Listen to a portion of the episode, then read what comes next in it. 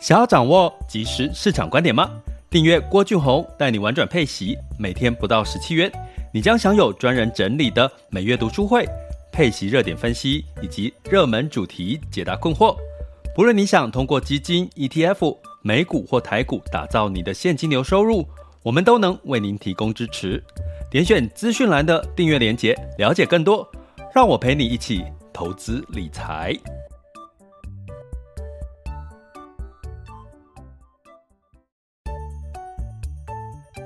想要掌握即时市场观点吗？订阅郭俊宏带你玩转配息，每天不到十七元，你将享有专人整理的每月读书会、配息热点分析以及热门主题解答困惑。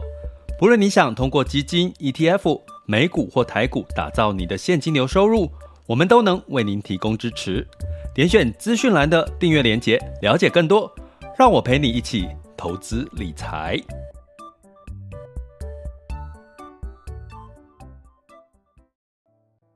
亲爱的听友们、学员们，大家中午好、下午好、晚上好。今天来到三月十四日的这个周一的时间了。好，周一，呃，不过天气其实是开始变热了，对不对？呃，有朋友告诉我说，他这个变热之后，身体开始觉得有点那个燥热，哦，就是因为大家。去思考一下一件事情，就是说，其实呃，冬天的时候，我们都会喜欢吃所谓的锅物啦，或者是什么羊肉炉啊、姜母鸭。那呢，因为那个时候身体是需要这些所谓的呃热能哈，去这个补充一下身体哈，所以这个时候我们通常会喝吃进去比较多汤汤水水的东西。所以呢，这个时候其实不知不觉，你的身体的湿气就会变重了哈。那如果你没有适度的去透过运动啊或其他把汗排出来，因为冬天不不太容易流汗哈，所以呢，通常也容易就是当气候一转化的时候，天气变热的时候呢，你其实就很容易就会出现，哎，汗又流不出来，因为待在冷气房，然后湿气呢已经在冬天累积了一大部分。这个时候，你的身体应该开始就要转变你的饮食的习惯，哦，什么样的饮食习惯呢？在冬天、夏天的时候，你可能要开始吃一些比较硬硬的食物，哦，比如说可能像呃根茎类的食物，哈，那呃相对来讲呢，可以让你的身体呢。呃，水分可以不要那么多，那可能避开。其实通常是我们人的身体会有一个调节的作用啊，也就是说，你会到夏天的时候，你就会比较喜欢吃清淡的东西，那冬天会比较喜欢吃重口味嘛。那为什么？因为清淡的东西里面呢，含钠的成分就比较少，含钾的成分就比较多，那你就容易呃，不，钠是吸水哈，那钾是排水哈，所以你就身体会比较容易的会。不会储藏那么多的水分，造成身体的水肿哈。所以，如果你最近身体因为天气的变化开始觉得燥热啦，或者是已经那种好像热气排不出去的那种那种难受感的话，建议大家最近哦可以去做几件事情。第一个，当然要多喝水，然后多排汗，然后去吃一些比较。可以帮助你这个呃把水分排出去的，像我刚刚讲的含钾的，或者是在这个呃中医讲的，像一些什么绿豆啦、薏仁这些的比较比较可以排湿的哈、哦、这些的食物。那当然运动是一个最好的方法，你可以迅速的流汗。那如果你不喜欢运动，就去去那个三温暖哈，或者是去烤箱哈，烤箱去给它。烤一下哈，让这个汗也都流出来，相信你会觉得这个夏天你就会过得特别舒服。因为到夏天的时候，我相信应该很多人现在已经开始在开冷气了哈。那其实呢，这个身体的循环哈，其实还是回到我们在这个市场的一个说法哈。身体的循环呢，仍然是一种叫做所谓的跟景气的循环呢是很像的哈，也就是说，其实呢，在景气好的时候哦，你就可能在投资的决策上面，可能是以股票类型为主。那景不好的时候呢，你可能呢稍微的像最近的俄乌的战争的情况，造成原物料的一个飙涨哈，所以呢，普遍来讲，再加上疫情的干扰哈，最近这个。香港啊，包含中国的这个深圳哈，这个疫情呢持续的扩大增温的情况下，最近港股跌得蛮深的哈，所以呢，种种的因素呢，其实都是要提醒各位，其实所有的事情，尤其包含投资，包含我们的人生，包含我们的工作，我们应该是保做一个打平衡战。有最近有一个是一个呃。观念要提醒大家，就是一个打平衡战的观念哈，也就是说，市场股市涨多了总会回落，然后跌多了总会反弹哈，所以呢，在这个时候呢，你也不用特别去追高杀低哈，它总会平衡过来的哈，你会慢慢看到这个情绪慢慢稍微的缓和。我们今天应该就可以谈的内容，就可以让大家有这种感受。所以在这段时间，大家在投资上面要做什么呢？其实就是平常心的看待。这个股市的涨跟跌，我相信应该有一些朋友在这段时间已经有练就了这些平常心的功力了。反正就是涨，然后就跌嘛，跌了啊就涨嘛，哈。所以接下来你更重要的其实是你要去怎么样去做好你的这个投资的布局策略的布局，哈。那这个呢，相信对于。大家来讲，尤其对我们一般投资人来讲，反而是一个比较重要的功课。就好像说，夏天要来了，你总不可能像冬天一样，哈，就是要要要继续吃火锅吧？应该没有人想在夏天的时候，脑袋第一个想到要吃的是火锅，应该第一个想到要吃的应该会是剉冰，对不对？应该是冰冰的东西，哈。其实就是一样嘛，就是在四季不同的变化，你总是会找到你的身体就会很自然的告诉你。你要怎么去因应这个季节？你应该要吃些什么？同样的，在这个情况，你就要有足够的知识去告诉自己，哈，在这个时间点呢，你可能就进入到市场的不升息的循环，你可能要进入到，比如说你投资的个股，你一定这些个股一定是财务要成长的，获利成长的，好像最近你会看到最近的话题，台股又回到了这个航运股，哈，为什么？因为航运这个。油价啦，哈，供应链中断，所有让它的这个前两个月的获利啦、成长都又是大爆发，哈，所以让所有的关注点又回到航运类股了。所以就是就是这样，就是说，你就是在今年在这个所有的干扰情绪之下，你一定要去找到的是一些财务健全、健康、成长、成长，好，财务有成长的题材。不要去挑那些呃有成长题材，可是财务却是没有赚钱的这些公司哈，这个要这个应该是在今年很重要的大家一个呃这个投资上面的一些指标哈，所以呢，我们就来看一下这一周哦，我们的看盘的重点哦，分别是这个三月份的利率会议结果，资金转买超呃转买超这个科技跟金融股这两个产业哈，为什么呢？以及原物料呢，让其实各个国家的经济景气呢，已经开始预估要下修了哈。其中影响最大的其实是欧洲哈，所以我们来聊一下这一周哦重点的事情。那如果呢，你想要更精准的哈去学习，在这段时间到底是怎么布局哈，有哪些的产业、哪些的标的适合就是跌了有机会分批进场哈的一个时机点，以及可能。接下来可能什么时候有机会反弹的一些讯号哈，那欢迎大家加入我们的订阅学习行列，那就点选我的这个头像，Mr. Bus 头像赞助方案，或者在各个平台的学习订阅链接点选下去，你就可以了解到更多订阅的内容喽。欢迎大家加入我们的订阅行列。好的，那在一开始我要跟各位讲周四哈，周四今天是周一嘛哈，周四最重要的一件事情呢，就是这个美联储的。三月份的这个会议，哈，三月份的利率会议，那估计呢，现在市场，好像这个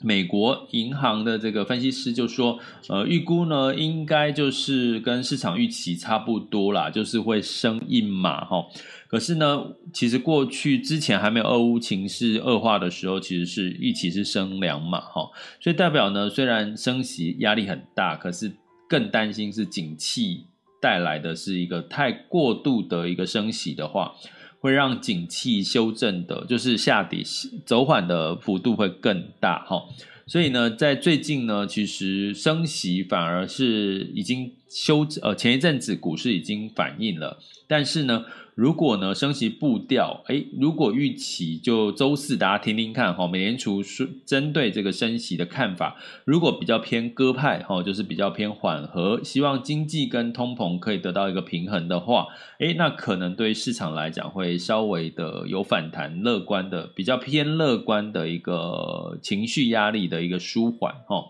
那这个是哈，周四我们特别要去看的这个美联储的会议。可是，在周四之前还有一二三三天哈，所以估计市场还是会有一些波动，因为不知道嘛，不知道会发生什么事情。为什么？因为俄乌的情势啦，让这个原油最主要是什么？影响到能源油价。第二个是天然气的价格。那大家知道，这个俄罗斯是 K 呃它的最大的一个天然气产输出国哈，那它的这个。大厂最知名的这个呃公司哦，天然气公司呢，就是 Gazprom 哈、哦。那所以呢，基本上所有的投资俄罗斯相关或新兴市场，多多少少都会投资到这家天然气公司哈、那这个天然气公司的一个大涨呢，啊、再加上最近呢，美国说哦要禁止这个俄罗斯的天然气哈、哦、这个输出呃的一个输运，那所以呢，更加的带动了其实。美国的这个液化态的液化的天然气的一个输入了哈，因为俄罗斯这边天然气就拿不到了，所以就转向美国去买液化的这个天然气哈。那所以让这个美国液化天然气的这个价格也也也就也就在往上走哈。所以整体的不整体的状况呢，其实不管是油或天然气，都带动了原物料的飙涨。那大家知道，如果你是我们的学员，应该都知道，呃，在这个。所谓的原物料的飙涨，大概会在未来的三个月反映在我们的物价上。所以，如果说三月上的上涨，可能在六月的时候呢，或者是在五六月哈，或者是六七月呢，会反映在我们的物价成本上哈。所以呢，估计呢，这个压力呢，对反我们开始有特别感觉，会是在五六月份的时候是特别的强烈哈。所以这件事情呢，不是那么容易哦。你会说，哎，原物料上涨好像还好啊，我没有什么特别的感觉，好像对我们民生影响不大。其实不然哈，可能会是在未来的五六月，你会看到我们所有的物价有可能要再涨一波。那再涨一波会有什么影响呢？会带来的可能是需求减弱，比如说我们现在吃什么真鲜、吃摩斯汉堡、买什么东西、买一杯咖啡都已经在涨价了哈，都涨了大概十个 percent 左右的话，诶，那如果五六月再涨一次，你可能会做什么选择？你可能会做，哎，那我就干脆减少购买嘛，我就使用量不要那么高，我就减少购买，我减少用油啊，减少什么，反而会让这个消费的需求，因为六月之后要进入到第三季，可能就是进慢慢进入到消费的旺季了哈。那因为这样子的一个原物料的上涨的时间点哈，反映到我们的民生消费会是在五六月之后，那我们可能也会。减少消费的可能性就发生，所以不不是说这个原物料我们无感，而是说它其实它的影响的递延效果会再晚一点哦，所以大家不要小看这个物。俄乌情势所带来的油价、原物料的一个上涨，哈，那当然我们希望接下来的俄乌的这个呃和平谈判呢，可以真正在第四次的和谈真的有一些结果了，哈。不过目前看起来，哈，我们就不预期，哈，因为你预期乐观或者是悲观都没有意义，因为这件事情都是我们脑都都是我们在假想，我们只要在这段时间把我们的投资策略布局好。那就让事情自然而然的发生，哈，总会有落幕的一天嘛，对不对？总会有落幕的一天嘛，哈。所以呢，你就是布局好，让所有的事情就是照着这个，等到布局，等到这个呃时间一到，哎，那你可能就可以得到你要的这个结果，哈。那所以我们在三月份的这个 EP 零一。呃，这个录播课，我们订阅学员记得回听一下哈。其实最近的一些呃配息类的标的，的确也来到了一个修正之后，配息率大幅提高的一个一个很好的一个 timing 哈，很好一个 timing 哈。所以大家可以在这段时间好好的做功课，呃，分批的等待这段时间，可能这些呃利空消息慢慢的去钝化哈。那这些所谓的原物料价格，当然都影响到了所谓的全球的的这个消费物价哈。不止美国二月份公布七点九的这个物价的一个增幅，欧元、日本、韩呃欧洲、日本呢，其他国家这一周也要公布二月份的物价的指数了哈。那估计呢也是也是基本上也是创新高的哈。所以从这些事情来看，我们就可以理解，其实这个情势只能靠什么？只能靠俄乌情势稍微减缓，所有的反。所有的状况就会反向了，比如说能源啊，各方面就会反向，就会整个可能呃大幅反弹，可能就大幅修正哦。但是这个就是我们持续要密切观察。不过呢，从资金的流向我们可以看出，我们这个看法呢，其实呃资金面其实也是类似的看法喽。怎么说呢？基本上呢，在这段时间呢，呃，原则上呢，上上周呢，股票是呈现流出的状况。可是呢，反而在上周呢，其实股票类型呢，尤其是美国股票跟新兴市场的股票，出现了一个比较大幅度的流入的一个情况，哈，比较大幅度的流入。那当然，在这个呃，我这边点开一下，所以在这个资金的大幅度的流入的部分呢，是以亚太、哈新兴市场这两个区块，哈。呃，拉丁美洲哈，他们资金流入的情况比较明显。那美国哈，就上周哈持续连续三周的持续流入。那欧股哦，欧股呢是上周是流出的幅度还是比较大啊，因为俄乌情势呢影响到这个。欧洲的整个呃地缘政治上面的担心哈，那另外一个原因是什么呢？另外一个原因就是在这个债市是普遍的全面的流出哈，那股票类型以美股来讲，诶，有两个产业呢，哎，就，在近期哈上周呢出现了流入的一个状况哈，买超的一个状况，那分别是科技类股跟所谓的金融类股哈。大家知道一下，在这个过去来讲，科技类股其实是在这段时间修正也比较多了。第二个，金融类股在升息期间是有利它的本业的获利哈，因为金融类股当它就是做它主要的获利来源就是所谓的放贷嘛哈，也就是说当升息的时候，它放贷的这个利差有机会让它的本业的利润是可以提高的哈，所以基本上呢，在这个科技类股跟金融类股呢，反而在这段时间的修正呢，哦，可能有这个资金开始回笼了哈，所以呢，你从这个角度也可以看出，其实市场呢也开始哈。也也仍然持续的去看待说，如果这件俄乌情势开始有了一些呃缓和的转变的话，反而股票类型修正过幅度过高的这些股票类型、股票产业呢，反而呢是有一些呃逆势上涨的一些反弹的一些期待哈，期待的一些行情哈。所以你从资金面的确可以看出这样子的一个呃情绪出来哈。不过，大家可能要留意的是，这个原物料，哈，原物料上涨的情况，就算呢，俄乌情势稍微让整个这个市场呃缓和的话，让市场反弹。可是大家要留意一件事，就是说，根据哈，根据市场的一个统计呢。他统统计出来的一个结果是啊，如果哈，如果今天呢，美国呃这个油价哈就是涨了二十块左右，美金二十块左右哈，这高盛预估的。如果因为这个禁运俄罗斯的石油跟天然气哈，所以我们刚刚讲油价加天然气，如果油价再涨二十块的话，那美国跟这个中国的经济会。扣零点三 percent，也就是说，它原本预估的这个经济成长呢，会少掉零点三个 percent 哈。那欧洲呢，会减少一点二 percent，就是石油加天然气，因为天然气直接运到这个欧洲的这个管线哈。大家知道，其实在这个部分呢，对欧洲的影响是会比较大的哈。所以从这两件事情来看呢，哦，如果油价持续上涨，对于基本面来讲是会影响到。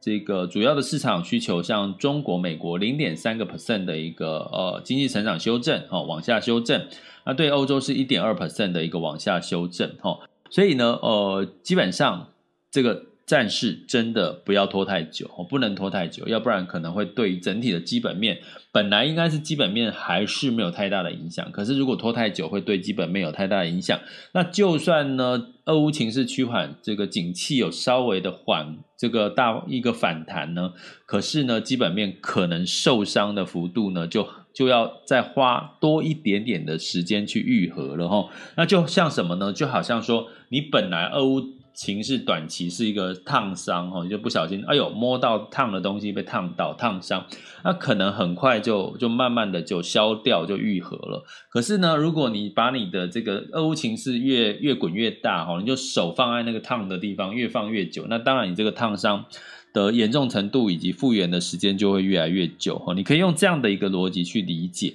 所以，我们真的哈，就是期待哈，保祷告哈，就是俄乌情势可以尽快的落幕。那如果俄乌情势持续干扰的情况下，呃，等到它越拖越久哦，就是它反弹还是会有，可是反弹之后，你的我们的基本面可能要回来的这个时间点就会拉长了哈。所以在这边呢，我们可能要有这样子的一个心理准备哈，就是在这段时间哈，去等待这个市场上面的一个。一个呃利空的一个钝化，可是呢，我们可能也要避免这个，因为俄乌情势让基本面的经济成长修正所带来，我们可能呢会加速我们经济减缓的一个动能。吼，那加速减缓，大家知道，我们在这个讲循环图里面，美林时钟啊，当我们进入到美林时钟右下角是经济趋缓的时候，当它加速趋缓的时候，就会跑到哪里去？就会跑到。衰退去了，好吗？好，所以呢，从这件事情呢，我要跟各位呃，就是呃，大概讲一下哈，这个是呃，这件事情呢，乍看之下，物价还有这个油价，还有这个俄乌情势，好像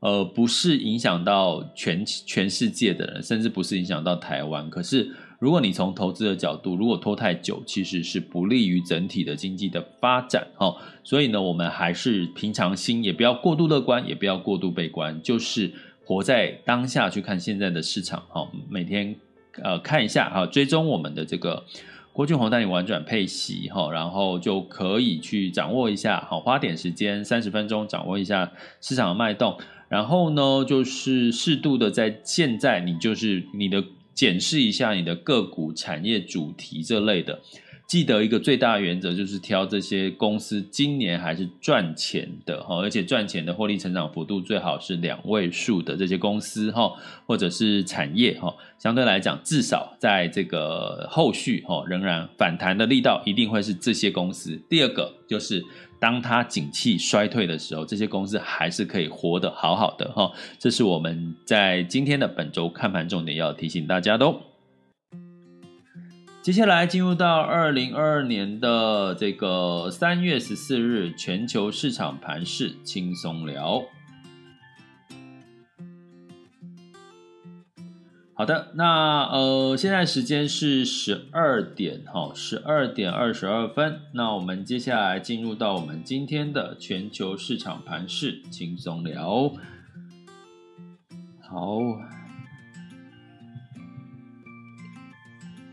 请稍待一下哈，今天的这个电脑似乎又有点慢哈，来。那目前呢，我们首先来看到这个近月 VIX 恐慌指数来到三十点一五，线下当下的 VIX 恐慌指数是三十点七五哈。那十年期美债殖利率是二点零三三九哈。那基本上呢，也这这也反映到现在市现在市场还是在恐慌的哈，因为在三十上以上哈。那十年期美债殖利率来到二点零三三九，也反映了接下来在周四哈就即将要面临升息哈，带来这个美债殖利率往上走的一个一个情况。所以这个情况我们也可以呃合理的跟健康的来理解哈，所以不用过度的去想象。那至于在美股的部分呢，呃，当然就是因为这个拜登哈，就说，嗯，基本上要祭出这个新的制裁，哈，对美国，哈，啊，美国要试出新的制裁对俄罗斯，所以呢，道琼 s m b 五百跟纳斯达克分别下跌了零点六九、一点三跟二点一八个百分点。